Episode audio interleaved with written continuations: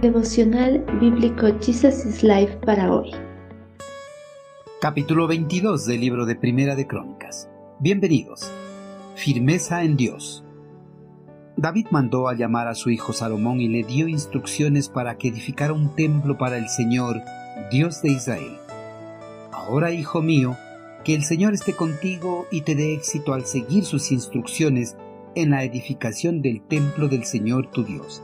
Que el Señor te dé sabiduría y entendimiento para que obedezcas la ley del Señor tu Dios mientras gobiernas a Israel, pues tendrás éxito si obedeces cuidadosamente los decretos y las ordenanzas que el Señor le dio a Israel por medio de Moisés. Sé fuerte y valiente, no tengas miedo ni te desanimes.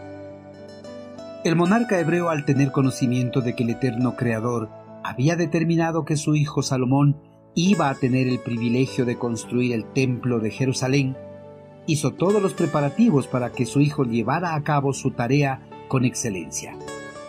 David, con anterioridad, reunió todos los materiales necesarios para esa magna edificación.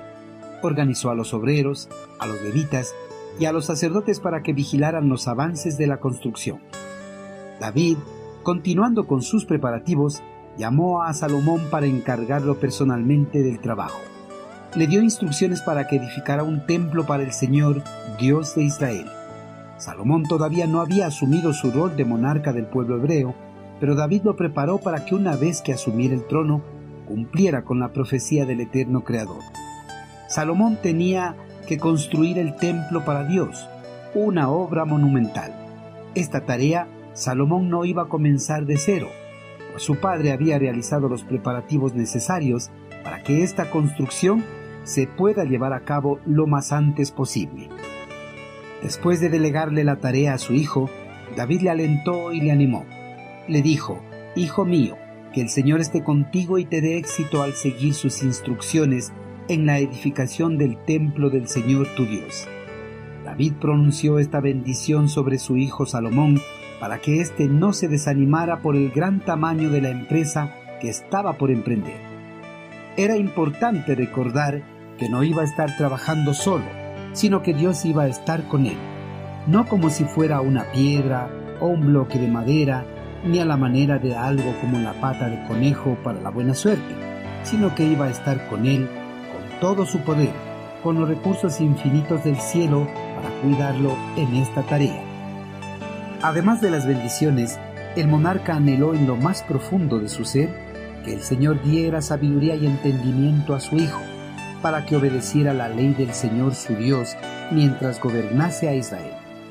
El gobernar el reino hebreo no iba a ser una tarea fácil, sin la correcta obediencia a las leyes del eterno Creador. Por eso David anheló esa sabiduría para su hijo. David le advirtió también que sólo obedeciendo cuidadosamente los decretos y las ordenanzas que el Señor le dio a Israel por medio de Moisés, tendría éxito en su gobierno. Por último, David dijo a su hijo que sea fuerte y valiente, que no tenga miedo ni se desanimara en el cumplimiento de los planes de Dios para su vida. Queridos hermanos, David a través de estas palabras Quería que su hijo tuviera la certeza de que no iba a estar solo en esta aventura de gobernar Israel y de construir el templo de Jerusalén, sino que iba a tener a Dios de su lado, siempre y cuando fuera diligente en obedecer y cumplir cuidadosamente las instrucciones del eterno Creador.